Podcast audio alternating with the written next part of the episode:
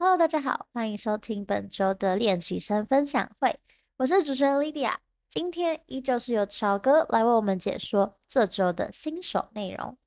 今天的主题是关于投资股票以及投资加密货币有什么样的不一样。那么股票跟加密货币呢，它有相同部分，也有不一样的部分。那股票主要是一间公司，它将它的所有权进行出售，也就是投资一个股票，就等几乎等同于投资一间公司。那么投资加密货币的话，诶，其实也有类似的地方。我们在五大解惑这篇文章，诶，有跟大家详细的分享。如果大家有兴趣的话，也可以在 Podcast 下面点开文章，搭配这次 Podcast 阅读。首先呢，嗯，加密货币它跟许多的股票一样。部分的项目会给予治理权，也就是可以让你像股东一样，在项目里面进行投票，去决策一个项目未来的发展。部分的项目呢，它也像股票一样，它有股息股利可以领，也就是当协议赚的越多，当项目赚的越多，它会让持有代币的人去分润它的获利。那跟大家强调一下，刚刚所提到的都是部分加密货币所拥有的功能。也就是不一定每一个项目它都有治理权，不一定每个项目都有利润分成，哎，但是呢，像是功能性啊，比如说以太坊上面就必须使用以太币作为服务的手续费，哎，这个就是它的功能嘛。那这个就是许多加密货币都有的功能，也就是今天它只要能有某种的用途，它只要是使用某个协议所必须需要的代币，比如说在币安，如果你要用 BNB 券的话，你就需要用 BNB。币安币，这就是它的功能。那绝大部分的加密货币都是在区块链上面所记录且可以交易的资产，也就是说，它就像是在区块链上面流通的货币一样，它是可以在区块链上面被记录、被交易，且大家可以公开透明的看到这个账本内的这个账本内的加密货币的流通。这个是绝大多数加密货币所拥有的特质，但。也正是因为它是绝大多数加密货币所拥有的特质，所以它某种程度上来说，并不太能视为是我投资一个加密货币的原因。因为就是大家所看到哦，绝大多数的加密货币，这里所看到的所有加密货币都可以在区块链上面做运作，所以才会叫加密货币嘛。好，在密特的时候不太了解 U 跟 ETH 的换算，这里也跟大家嗯简单的科普一下，所谓的 U 也就是 USDT。也就是泰达币，它是一种美元的稳定币，也就是说，期望值这个稳定币应该永远跟美元保持一比一的汇率。而我这里写的是 US，也就是跟美元，它理论上应该要保持一个一的汇率。那这个稳定币通常会用来在区块链，在我们投资加密货币的时候，作为我们在区块链上面的美元来使用。那关于稳定币，其实有跟大家呃很多可以跟大家聊聊的地方，这个我们先不展开。那嗯，易小路刚刚所问的说，密特的时候来了解换算，嗯，易小路你说的换算，我猜啦，我猜你指的是不太清楚以太币等于多少 U 吗？U 你可以视为美元，例如说现在以太币哦，它是一。千六百八十 U 的话，那你可以理解为一枚以太币，它现在约等于一千六百八十美元，就简单讲是这个意思。所以 U 大家可以简单理解为美元，在区块链上面的美元，虽然本质上并不是这么一回事，但这个可以改天再跟大家聊聊。加密货币的市场这个产业啊，刚刚刚就跟刚刚跟大家分享的。它是由一个个、一个个不同的在区块链上面的项目所组成这个产业。那如果用股票来比喻的话，它就像是就像是 AI，它就像是网际网路，它就像是嗯 SaaS SaaS 服务的公司，它就是一个科技产业，它就像是一群科技股，只是嘞，它并不是发行在证交所上。只是嘞，它是发行在区块链上，所以有它独特的属性，它可以有其他的用途，比如说股票，哎，股票的话，大家就跟刚刚大家分享的啊，它有利润分成，它有治理权嘛，但是股票它有功能吗？股票它可以传输吗？啊，这个他们就做不到，所以加密货币也是有它的独特性的。那么这样我们都知道哦，加密货币它就像就像是科技股，就像是我们在股票上面买到的那一些一间一间的公司。那么，加密货币如果用这个角度去理解的话，它有分哪些产业类型？OK，简单可以分为以下四种。第一个叫做基础设施。啥叫基础设施？也就是区块链，区块链，我们都讲区块链产业，所以不能缺少的东西叫什么？区块链。区块链它本身是一个公开账本的技术，但是如何维持这个公开账本？这个公开账本上面记录什么？如何记录？如何维持安全性？如何尽可能降低大家的手续费？哎，这个就是各显神通啦。比如说啊啊，以太坊，哎，比如说啊，Cardano，比如说啊，Solana，比如说啊，BNB Chain。他们其实各家的区块链都有他们不同厉害的地方，所以大家在投资区块链的时候，其实也很常听到一件很混乱的事情，就是哇，今天以太币我要在以太坊的链上，为什么隔天我要去 Polygon？为什么隔天要去 Arbitrum？是不是好多好多的区块链？哎，其实这就是区块链产业另外一个有趣的地方，也就是区块链不是只有一条的，这个大家可能都知道。那之所以不是只有一条的原因，是因为。就像我们刚刚说的哦，这个产业有很多间公司，他们想要推出自己的区块链，因为他们觉得自己的区块链更好用、更赞。那如果你也看好这个区块链会比其他区块链更好用、更赞，哎，这个就会成为你投资加密货币的考量之一。那这是关于基础设施的部分。那还有哪些其他的基础设施呢？啊，比如说啊。不对，这个跟大家展开来好像有点太太多余，没关系，我快速带过啊。比如说有个东西叫预言机，这个今天不展开来跟大家聊啊。比如说啊，有一些会提供去中心化的资讯储存，像 Chainlink、Filecoin 等等的项目，他们都是透过区块链的特性去做某一些帮助大家在区块链上面可以使用的更加顺遂的一些项目。哎，这个大家知道一下就好了。好，再来的话是金融赛道，哎也就是我们股票。不是会有很多的啊、嗯、金融股嘛，对不对？我们投资银行等等，哎，加密货币上面也有哦，虽然他们不是银行啊。OK，比如说呢，像 Aave，比如说 Uniswap，他们有一些是去中心化的交易所，有一些是去中心化的借贷平台等等等，很多东西在区块链上面，传统金融能做的那。加密货币产业也可以做，哎，易小路，感谢你提问预言机。好，那我快速简单的跟大家讲一下预言机是什么。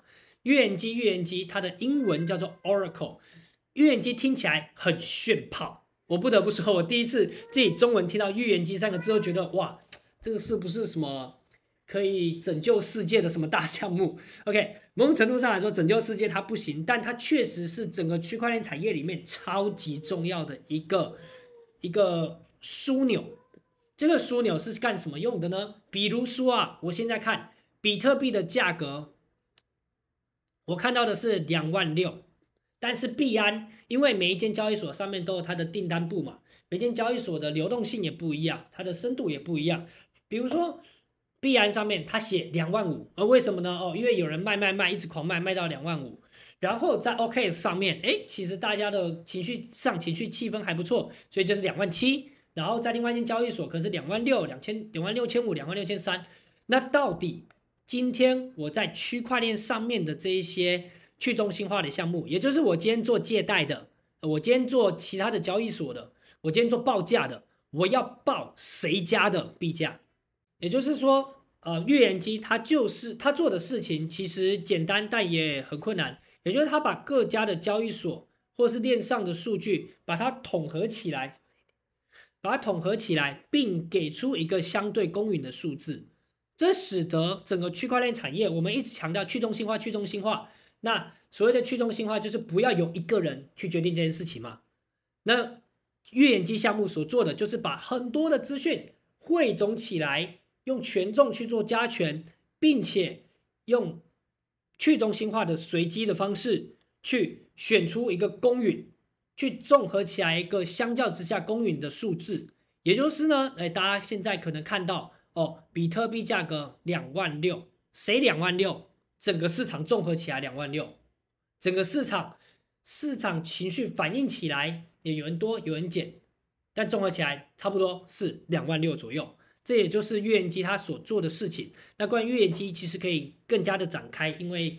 很多的去中心化金融项目，它使用预言机的必要性是是相当重要的，所以这个东西大家知道一下就好。然后签订这个项目也可以改天跟大家聊聊。我们有另外一位写手，他对签订非常的熟悉，也他也非常的看好。所以 Anyway，这是关于基础设施的部分。非常感谢易小路的提出，大家有任何想法都可以提出来。啊，对了，虽然嗯今天的分享会是到九点，等一下时间也接近尾声，但嗯基本上我们分享会的内容都是希望可以多跟大家聊聊，所以大家也不用觉得说哇今天文章没有聊完，是不是觉得很可惜？没有没有没有，任何的文章我们我们也可以分两次聊啊，对不对？如果大家对这个题目有兴趣的话，对这主题有兴趣的话，所以大家不用担心说，呃，留言啊，或者是交流，有任何想法都欢迎随时提出来哦。OK，那我继续。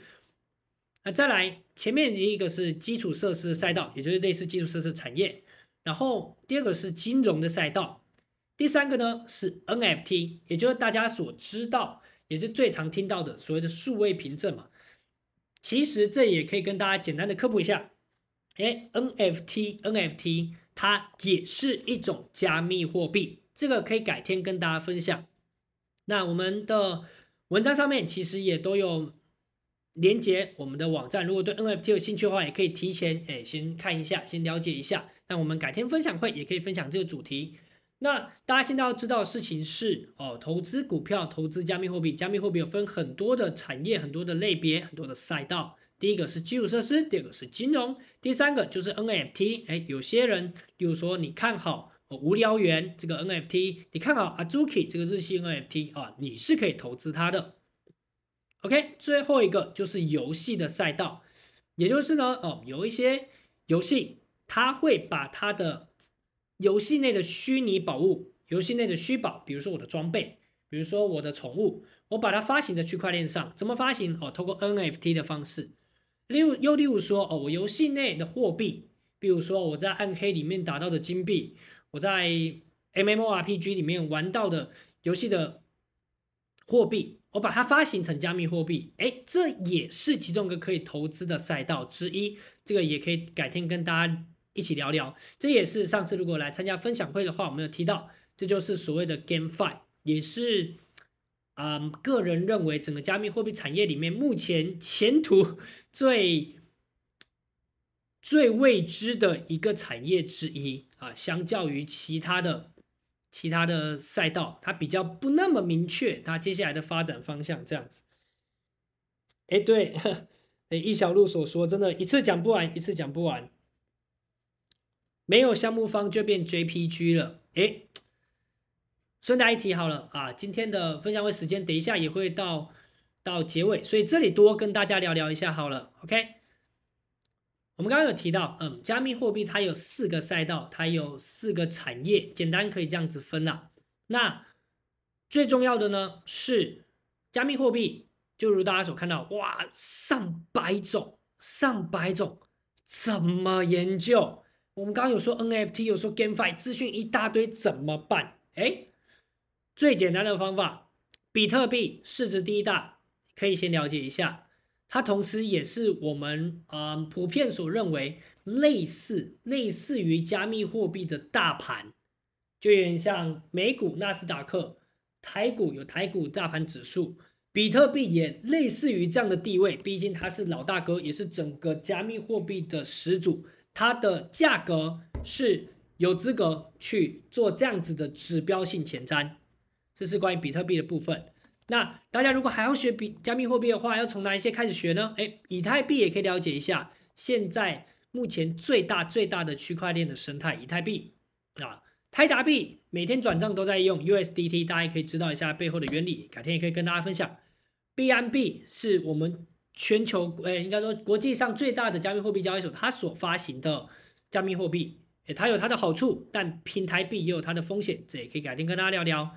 哎，瑞波币这个是比较老牌的币种，然后它的功能大家也可以了解一下，它是一个争议比较多的币种，等等等，大家可以从市值前十大，哎，前十大，或者说这是哦，你有看到网上有在介绍哪些币，都可以自己去研究一下，透过例如说，哦，今天研究 Matic，今天研究 LEO，今天研究 BUSD。虽然你可能不了解每一个项目究竟是在干嘛的，就比方说你在看股票啊，哦，今天看军工股，明天看生技股，看了老半天，哦，他说要做学名药，他说要并购什么公司，你其实也看不懂，对吧？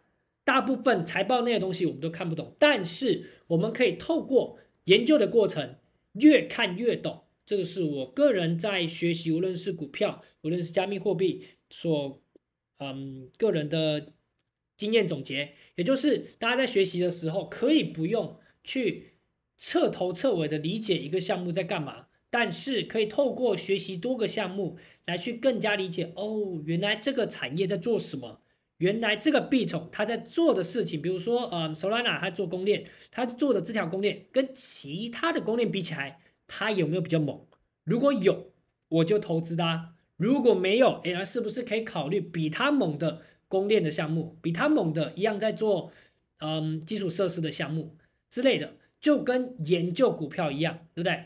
研究股票我们也是，生技股比一比，食品股比一比，航运股比一比，比完之后决定哪一只股票最强才买它嘛，对不对？所以，我们投资加密货币依然可以用相同的。类似的思维去做比拟，看一下这些项目他们想做什么，未来你相信不相信他们？诶，没错，就像一小路所说的，背后的老板不知道背后老板是谁也很危险，没有错。所以我们在研究，在投资任何加密货币，就跟投资股票一样，我们要先做相对全面性的去理解。那如何全面性的理解？就是多研究、多学习。等你更了解这个产业之后，你才能知道谁强谁弱嘛。那既然今天我们的文章只会分享到这个，嗯，这个节点，那也跟大家稍微提一下说 NFT 这个赛道好了，嗯，就是刚易小璐说的，其实对，也不不是全对的原因在于说，嗯，NFT 它是我们俗称啊，俗称数位凭证，虽然这个东西没有很精确，那就像一小路所说的哦，如果说有项目方有发展的话。就是 NFT，哎，没有项目方发展的话，虽然它一样是 NFT，但就像一小路所比比喻的，它就仿佛变成了 JPG，它仿佛变成了一个图片，它仿佛没有了价值。这是因为所谓的 NFT，它记录在区块链上面，它在区块链上面做流通，它可以做一个数位凭证，对吧？那去 NFT 就跟刚刚我们提到一样，加密货币，所有的加密货币。都可以在区块链上面做流通，都可以在区块链上面做交易、做支付，这就是加密货币的定义。所以 NFT 可以做到这件事情不稀奇，也不值钱。那值钱跟稀奇跟值得投资的是什么？就像易小路所说的，背后的项目方，就像我们刚刚分享加密货币嘛，背后的项目方他做的事情，他能不能带给 NFT 持有者相对应的价值？它能不能让这个 NFT 项目有它的品牌效益？这才是我们去投资 NFT 的其中一个原因。那当然了，有些人买 NFT 啊、可能是为了好看，可能是为了他想要加入这个 NFT 项目他们的社群去认识他们。那这个不在我们今天讨论范围内，因为我们今天讨论是投资，也就是我希望透过它去赚钱。那如果是希望透过它去赚钱的话，就希望它发展的越来越好。所以背后的项目方就会成为这个 NFT，亦或是这个 NFT 它所代表它的意义。比如说，有些 NFT 它就是艺术品，艺术这东西随着整个产业、整个概念在我们的市场上面越加的、越加的有更多人去认识它。它可能就相对应有价值嘛，可能嘛，因为艺术这东西不好去定价，所以大家去投资 NFT 的时候也要知道，第一个，你可能是投资它背后的项目方；第二个，你可能是投资它的艺术价值，但艺术价值相对来说比较不好去估价。我看一下比特币的效能虽龙，OK，比特币相较于以太坊的价值在哪？这个问题问得非常好。那顺带也跟大家提一下，这个。是整个加密货币社群、整个币圈的，不管是业界人士还是普通的散户，炒了十年之久。每一年大家都在炒这件事情，也就是一个以太币，它有非常多的生态，它有应用，对吧？但是呢，以太币它是由以太坊基金会所开发的，对，应该不能说主要它开发，应该说以太坊基金会协同社群一起开发的项目，也就是它背后有团队，对吧？那以太币第二点，它有没有发行上限？它没有。以太币是可以无限增发的，虽然它现在有定期燃烧的机制，它有些时候会处于通货紧缩状态，它有时候发行量会越来越少。但是呢，以太币是没有发行上限的。OK，大家先停在这里了解一下，以太币第一，它背后有团队；第二，没有发行上限。好，比特币相较之下呢，比特币它背后没有开发团队。什么叫没有开发团队？不是说没有人在开发比特币生态，而是当初发明创造比特币的那个人，可能是人，可能是团队。那我们在币圈通常叫他中本聪，这也是我们流传很广的一个故事。那在这个故事里面呢，有一个人或一个团队叫中本聪，他发明了比特币，他开发了比特币，并且呢，把比特币发布在区块链上面网络，创造了区块链这个。概念，呃，更严、更严谨的来说，它是让区块链这个概念被更多人所接受，并且，并且他就离开了比特币的这一条区块链上面，停止了参与开发，停止了嗯比特币的买卖，因为它比本身也是有持有比特币的。那比特币就被很多的用户推崇说，哦，比特币非常的去中心化。什么叫做去中心化？就是没有人去掌管这个项目，这也是 Web 三他一开始就想推崇的理念之一。所以这时候就回答了，嗯，YC Hugh 你所说的问题：比特币跟以太币价值到底差在哪里？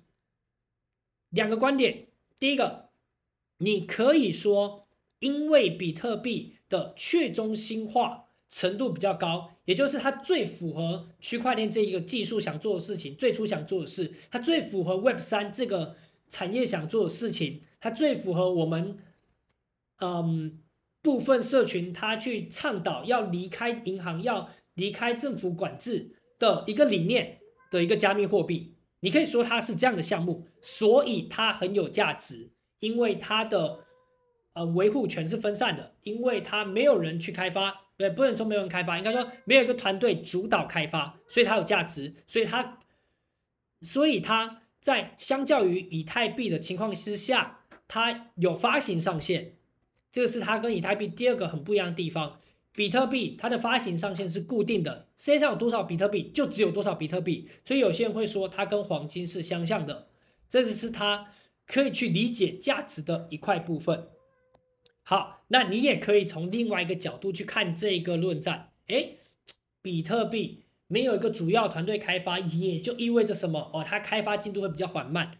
那以太币它背后有以太坊基金会，有以太坊开发团队，可以更快速的拓展它的应用，可以更快速的让人们对比特币、以太币有需求，所以以太币的价格、以太币的价值，相较于比特币是更应该值得被投资的。你也可以这样想。所以比特币跟以太币。谁比较好？谁比较值得投资？这个完全依照你对于比特币以及对于以太币的理解，以及你的投资目的。那讲个比较简单一点的结论好了。结论来说，你可以都投，因为整个加密货币产业里面最有代表性的比特币、以太币没了。我为什么可以说没了？是因为。主流的，嗯，不要讲主流，sorry，币圈社群，我们通常在叫主流币的时候，主流币就会在讲比特币，有些人会包含以太币，如果再更广阔一点，有些人会包含币安币，但其他的币，我们在币圈有个俗名叫做山寨币。啥叫山寨币，或是叫小币？也就是某种程度上。部分的用户认为说，哦，具有代表性的就是比特币啊、以太币，那其他的币相较之下比较没有那么的有代表性。这是一个投资的想法，这个并不是说铁则啊。如果说你投 Solana 一定要投比特币，一定要投什么什么，没有没有没有，这只跟大家分享一下，部分的币圈社群是这样认为的。所以非常感谢看 YC Hugh 所提问的问题。那，嗯，关于比特币啊，关于以太坊，诶，这个我们也可以改天跟大家分享更多的内容。所以 YCU 你问了一个非常深刻且非常重要的问题，你问的非常好。前三个币种里面，泰达币感觉示弱。嗯，泰达币它是非常非常重要的加密货币，因为我们绝大多数的交易、绝大多数的去中心化协议或者在交易所的买卖里面。都需要用到 U，也就是 USDT，但是它不是一个投资的标的，它本身就是期望跟美元保持一比一。你说它今天的价值超过美元，哎，那还那还真的会出事啊。所以，嗯，泰达币的用处就在于它要跟美元保持等等价挂钩，所以不是一个投资的标的，但确实我们很常去使用。然后诈骗都是泰达币。哎，没有错的原因是因为 U 就跟大家刚分享的一样，嗯，科技是中性的。你今天接获一个 ATM 诈骗的时候，你会说 ATM 是诈骗工具吗？哎，不会。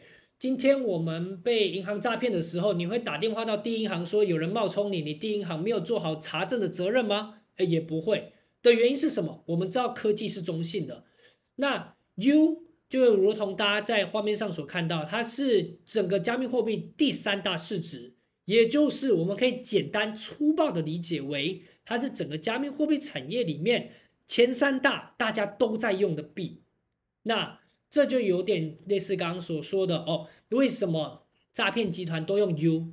因为很常用，因为很好用，但是因为它适合洗钱吗？嗯，并不是，只是。它是泰达币，只是因为它是前三大的币种，就仅仅如此。它是中性的这样子，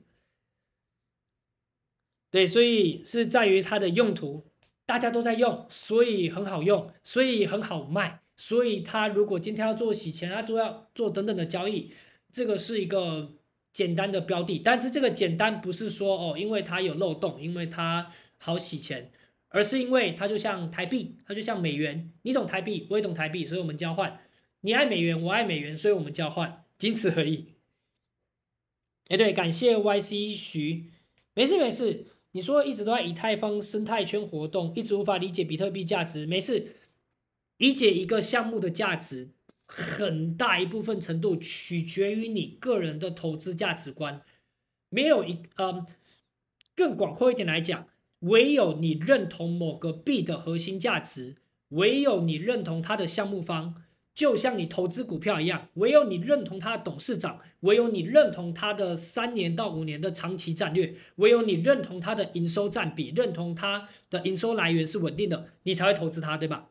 所以，所以大家在投资加密货币的时候，可以有这样的观念哦，投资股票跟投资加密货币是相似的，但相较之下。很多的加密货币可能不会像股票一样这么好研究，但与此同时呢，其实你去研究股票，你去挖深，你去研究真的深的股票，比如说，哦，我自己有买莲花石，莲花石它的营收占比是什么？哦，可能是一些零食，可能是一些超商的生鲜食品。那什么叫零食？哦，它有哪里哪些饼干？饼饼干上架在哪里？它的通路在哪里？它怎么去做这个营收？哦，生鲜食品，它全球的超呃全台的超市有几家？这些超市有没有在倒闭？营业额有没有上升？然后其他的营收占比又在哪里？它旗下子公司有哪一些？它所有的营收在三年到五年的战略里面，是不是会继续往上攀升？它的营收有没有可能继续增长？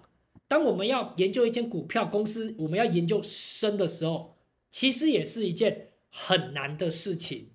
加密货币也是一样，我们可以简单理解为哦，比特币、数位黄金，所以我就买。但如果你要挖深的话，哦，比特币它背后的技术谁在开发，还有谁会应用，各国政府的态度、各国的监管等等等，有很多可以去研究。所以呢，总结一下，投资股票跟投资加密货币有许多相同，也有许多不同的地方。但是最重要也最相同的地方就在于，投资任何的金融资产，投资任何的资产之前，我们应该要对该资产有着充分的理解。那充分当然是每个人自己心中的定义，但是你要确定你为什么买它，你为什么把真金白银投进去去买这个资产？因为原因 A，因为原因 B，因为原因 C 等等等。OK，这就是以上我针对今天投资加密货币跟投资股票主题跟大家的分享。如果大家有什么问题，同样也欢迎后续在 LINE 的社群上面跟我们一起聊聊，一起分享。我们假日都会在。那今天的主题也只有分享到一半。如果大家对后续还有兴趣的话，诶，我们礼拜一或礼拜二也会举行投票，让大家票选我们这个礼拜的主题，也可以跟大家继续聊聊，说哦，投股票跟加密货币有什么样关联。然后也很谢谢 YC 徐，嗯，谢谢易小璐，谢谢 B 三位。今天非常踊跃的跟我们分享你的想法。好，那我们把主持棒交还给 Lydia。好的，刚刚看到有人询问说，曹哥所回答的问题会不会有文章可以看？那大家如果在练习生网站上没有找到你想要看的内容或主题的话，也记得可以在我们 LINE 群里面跟我们许愿。那今天的练习生分享会就到这边结束哦。